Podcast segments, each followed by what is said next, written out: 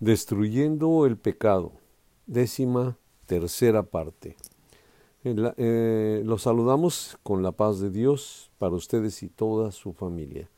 Continuaremos con este, esta serie.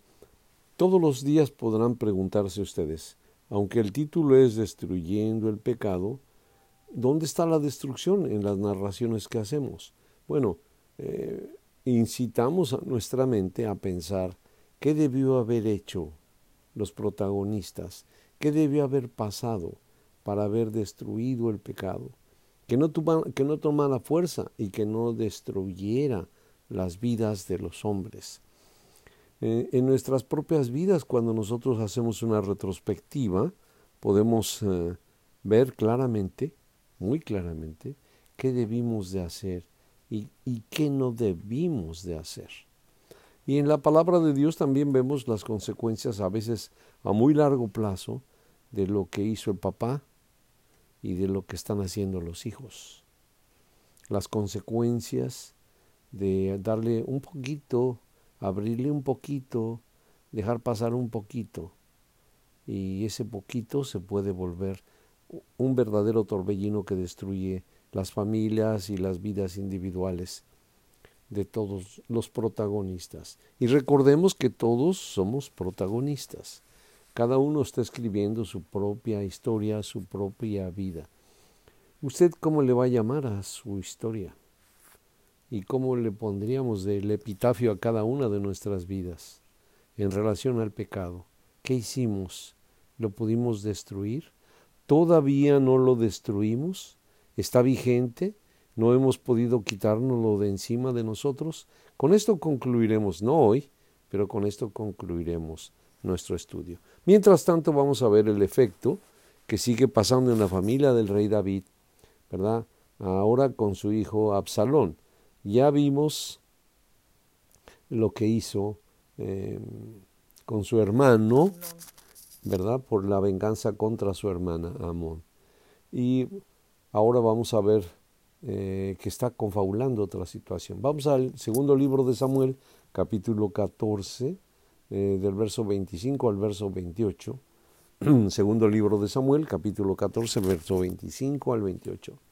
Me voy a ir un poco rápido porque hay mucho que ver. Dice, y no había en todo Israel ninguno tan, fíjense lo que dice la palabra, ninguno tan alabado por su hermosura como Absalón.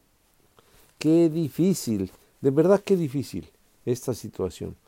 Los que somos feos pues no tenemos este problema, pero los bien parecidos, los guapos, los hombres muy atractivos, eh, causan problemas, les causa problemas ellos mismos. Dice, no había en todo Israel ningún hombre tan alabado. Podía haber a lo mejor otros hombres más guapos, ¿verdad?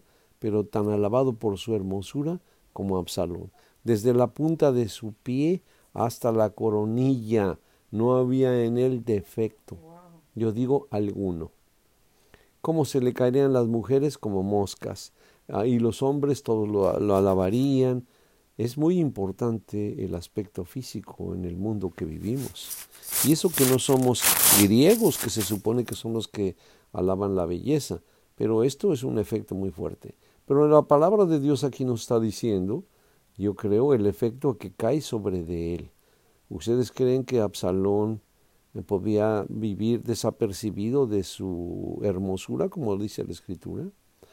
¿O le dio una especie de efecto en su carácter? ¿Estaba eh, alcoholizado en su carácter por su hermosura? ¿Puede afectar la hermosura a un hombre o a una mujer en cuanto a su carácter y a su autoestima, ¿puede hacerlo? ¿Usted qué piensa? Desde luego que sí, ¿verdad? Lo pone fuera de sí. Y como necesitamos otras clases de atributos, con uno de ellos que nos crezca, nos puede dañar todo. La persona que tiene ojos bonitos le afectan todo su ser porque ella cree que todos quieren que vean sus ojos bonitos, aunque se porte mal, aunque sea grosero, aunque no importa. tienes que apreciar mis ojos bonitos. Yo creo que Absalón, en esta, en este verso que nos da nuestro Dios, podemos comprender su problema realmente.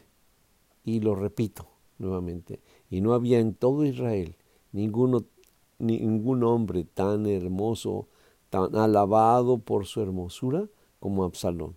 Desde su cabeza hasta sus pies no había en él defecto alguno. Cuando se cortaba el cabello, o sea que tenía un pelambre increíble, lo cual hacía al final de cada año, pues le causaba molestia y por eso se lo cortaba. Dice aquí el peso y no lo pude eh, confrontar para ver cuál era el equivalente. Pesaba el cabello de su cabeza 200 ciclos de peso real. No sabemos el equivalente en kilos ni en libras.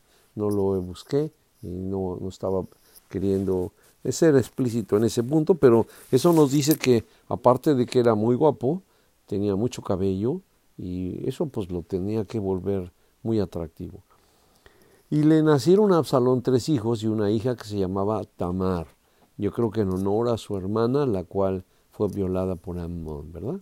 La cual era una mujer de hermoso semblante. Pues si el padre es guapo, eh, la hija seguramente eh, lo van a hacer, ¿verdad? Muy, tiene muchas probabilidades de eso.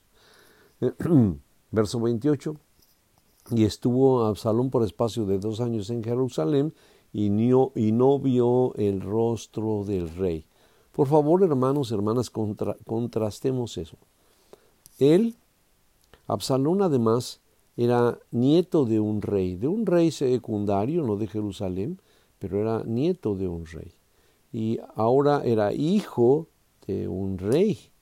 Y con estas características, con estas características que tenía, pues eh, me imagino cómo se comportaba y cómo sería para él una, astilla, un puñal encajado en la espalda, el que no su padre, el rey, no lo recibiera, no, no quisiera ver su presencia, su porte, no lo dejaba acercarse a él. Por dos años, después de que él regresó del exilio, su padre no lo dejó que se acercara. Vamos a irnos al capítulo 15, vamos a leer del verso 1 en adelante. Dice, y, aconteció después de esto que Absalón se hizo de carros y caballos y de cincuenta hombres que corrían delante de él. Ustedes han visto esto que hasta ahora los policías, digo, la policía corre adelante del, del príncipe, del presidente, del político, ahí van corriendo. Miren desde cuándo se usaba esto. Cincuenta hombres que corrían delante de él, a pie, sin caballo. Y Y se levantaba Absalón de mañana y se ponía a un lado del camino, junto a la puerta, y a cualquiera que tenía pleito o venía al rey a juicio, Absalón le llamaba y le decía, ¿De qué ciudad eres? Y él le respondía, Tu siervo es de una de las tribus de Israel. Entonces Absalón le decía, Mira, tus palabras son buenas y justas, mas no tienes quien te oiga de parte del rey. O sea que era, aparte, era meloso, ¿verdad? Era muy bueno en su diálogo, en su palabra. Yo conocí a una persona que estimo, que estimé mucho y que pues hace tiempo que no veo, pero cómo era bueno para hablar, cómo era bueno para que la gente lo quisiera y cayera bien, sin ser arrogante, era muy simpático a la gente y yo no sé, que eso ya se nace con ello. Pero aquí Absalón, aparte de que tenía esto, eh, tenía su hermosura, su belleza, ¿verdad? Y hijo de un rey, o sea, tenía jerarquía, belleza y experto en hablarle con dulzura a las personas. Entonces dice el verso 4 y decía Absalón, ¿quién me pusiera por juez en la tierra para que viniese a mí todos los que tienen pleito o negocios, que yo les haría justicia. Lo que no les hacen otros, yo se lo haría justicia. Ay, Dios mío, tiene la fórmula perfecta para un barril de pólvora. Es perfecto para una explosión. Estaba deseoso, deseoso de quitarle el trono a su padre. Verso 5. Y acontecía que cuando alguno se acercaba para inclinarse a él, él extendía su mano y lo tomaba y lo besaba. Ay, hermanos, qué, qué baile tan maravilloso hacía este hombre. Lisonjero, y si le querían hacer caravanas, los levantaba. Eh, yo, quería, yo quisiera pelear tu pleito y los besaba. Dice el verso 6, de esta manera hacía con todos los israelitas que venían al rey a juicio. Y así, la palabra que usa nuestro Dios, y así robaba Absalón el corazón de los israelitas. Había una tremenda sinceridad en este varón. ¿De veras amaba al pueblo o cuál era su intención? Ya había políticos en aquel entonces, hermanos, hermanas. Ya había buenos políticos, lisonjeros. No tenía que regalar tarjetas ni, ni comida para que la gente lo siguiera. Solo era lisonjero, exclusivamente. Y miren, los besaba, los apapachaba, les decía cuál, cuál era tu problema, cómo me gustaría poderte ayudar. Suficiente para un pueblo amoroso, fiel a su rey, que tan fiel que fácilmente lo podía cambiar. Verso 7. Al cabo de cuatro años, aconteció que Absalón, fíjense, han pasado cuatro años con esta conducta, aconteció que Absalón dijo al rey, yo te ruego que me permitas que vaya a Hebrón a pagar mis votos que he prometido al Eterno, porque tu siervo hizo voto cuando estaba en Jesús, en Siria, diciendo, si el Eterno Dios me hiciere volver a Jerusalén, yo serviré a mi Padre Celestial. Con estas palabras él quería ir, alejarse de su papá para ir a Hebrón. Y el rey le dijo, Ve en paz. Yo digo, hijo mío, ve en paz, hijo mío. Caray. Y se levantó y fue a Hebrón. Verso 20. Entonces envió Absalón mensajeros por todas las tribus de Israel, diciendo, Cuando oigáis el sonido de la trompeta, diréis, Absalón reina en Hebrón ya tenía preparado todo. Al menos miren para enviar mensajeros a todas las provincias de Israel, pues ya te imaginaremos qué ejército tenía para que todos estuvieran simultáneamente en toda la tierra de Israel preparándose para declarar rey a Absalón. Pero no podía haber dos reyes. No podía haber dos reyes. Verso 11 y fueron con Absalón doscientos hombres de Jerusalén, convidados por él, los cuales iban en su sencillez, otra de las características de Absalón, sin saber nada. Se llevó a, Dios, a doscientos hombres invitados, les ha de haber dicho que iba a sacrificar, ¿verdad? Que iba a ofrecer sus votos a Dios, y muchos hombres piadosos, sencillos, se, se fueron con él, sin saber nada. Mientras Absalón ofrecía sus sacrificios, uno fue al gato y otro al garabato. Llamó a Anitofel, Anitofel, eh, Gilonita, consejero de, David, de, la ciudad de. Y, y, la conspiración se hizo poderosa y aumentaba el pueblo que seguía a Absalón. Este Agitofel eh, vale la pena estudiarlo. Vamos a estudiarlo. y un mensajero vino a David diciendo, el corazón de todo Israel se va tras Absalón. Ya se había hecho público, absolutamente en todas las provincias se había dicho que Absalón reinaba, ¿verdad? O se iba a decir, no nos dice exactamente la escritura si ya pasó o estaba por suceder esto, pero el, el rey ya tiene noticias de que está en, camino una conspiración, no contra cualquier hombre, sino contra su padre, contra el rey, contra el hombre ungido por Dios. ¿Cómo trataba David a Saúl? ¿Por qué no lo hirió? Porque en la mente de David decía, este es un varón ungido de Dios, no puedo dañarlo. Pero la mente de Absalón estaba muy distante de esto. Era hijo de este hombre, pero pues había hecho sus propias maquinaciones y estaba dispuesto a todo. Con, yo no sé con qué razón no mató a todos sus hermanos cuando el rey David los dejó ir ah, con él y que mató a Amón nada más. Pero bien puede haber matado a todos sus hermanos y ahorita solo ejecuta al rey y no, no le queda a nadie que se le oponga. Puede usurpar el trono permanentemente sin un solo eh, que se le oponga en el camino o o que tenga un derecho real sobre de él. Entonces viene un, mensajero corriendo, dice, el corazón de todo Israel va tras Absalón. En esta declaración están diciendo todo al rey David. El pueblo está enamorado de Absalón y lo va, a, lo va a poner rey, lo va a poner. Peligras, peligras, rey David. Pero ahora sí, la agudeza de mente del rey David se despierta. Verso 12. Entonces David dijo a todos sus siervos que estaban con él en Jerusalén levantaos y huyamos, porque no podemos escapar delante de Absalón. Daos prisa a partir, no sea que apresurándose él nos alcance y arroje el mal sobre nosotros y hiera a la ciudad a filo de espada.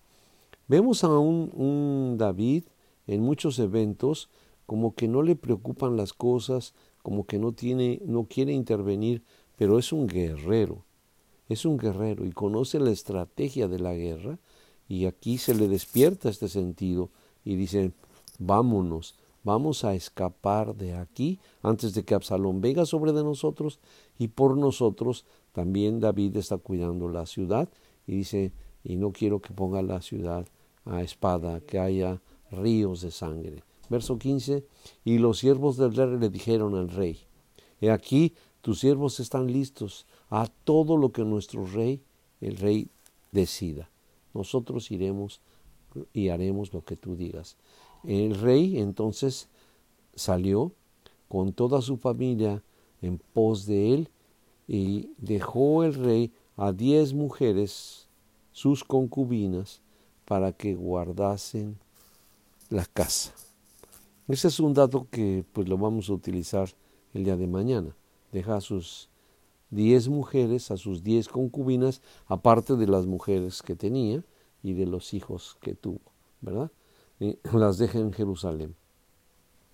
Vamos a leer del verso 23 en adelante. Todavía tenemos unos minutitos. Eh, verso 23 de este mismo capítulo 15, eh, estamos en el capítulo 15. Perdonen por mi garganta, he tenido, no sé, se me congestiona de cuando en cuando. Verso 23. Y todo el país, y todo el país lloró en alta voz. Cuando supieron lo que estaba pasando, todo el país lloró, los que eran fieles a él. Pasó luego toda la gente al torrente de Cedrón, asimismo pasó el rey, y todo el pueblo pasó al camino que va al desierto. Verso 24, y aquí también iba Sadoc, el sacerdote, y con él todos los levitas que llevaban el arca del pacto de Dios, y asentaron el arca del pacto de Dios. Y subió Abiatar, su hijo de Sadoc, que era también sacerdote, después que todo el pueblo hubo acabado de salir de la ciudad. Él se quedó a que saliera todo el pueblo.